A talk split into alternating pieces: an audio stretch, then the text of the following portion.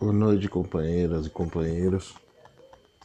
Mais uma vez, recomeçando aqui com os podcasts. No último, eu falei sobre como estava o Brasil no século XIX, né?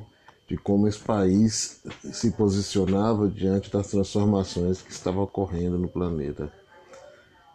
E, dando continuidade ainda a essa discussão, é bom colocar que no Brasil quem detinha o poder político ainda eram as mesmas elites que vieram desde as capitanias hereditárias.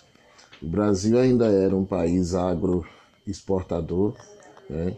vivia da produção agrícola, é, agropecuária, na verdade, porque nesse período Minas já está produzindo, é, já é um estado pecuarista. Né? E essas elites proprietárias de grandes latifúndios é que vão se tornar é, as forças políticas brasileiras.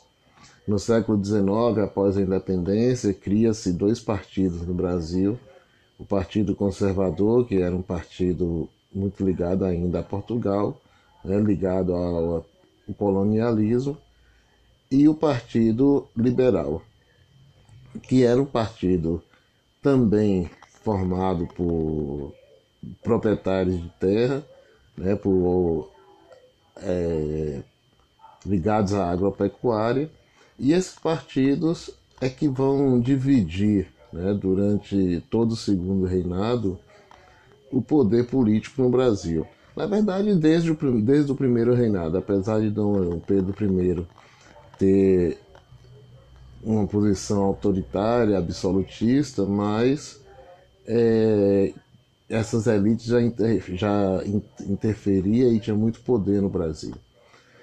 É, é, esses donos de terra, esses proprietários de grandes latifúndios vão formar no Brasil o que na, na América Latina chamou de caudilismo. No Brasil a gente vai chamar de coronelismo.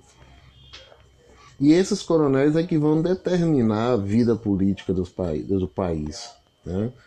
É, as pessoas que viviam na, nas terras, ou próximas das terras, nas cidades próximas das terras destes coronéis, eles faziam tudo que os coronéis queriam que fosse feito.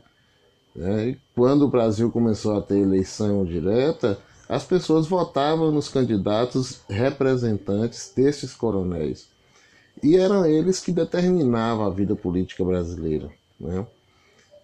Então, é, nossa história ela já começa, né? nossa história a partir da perspectiva do capitalismo, ela já começa né?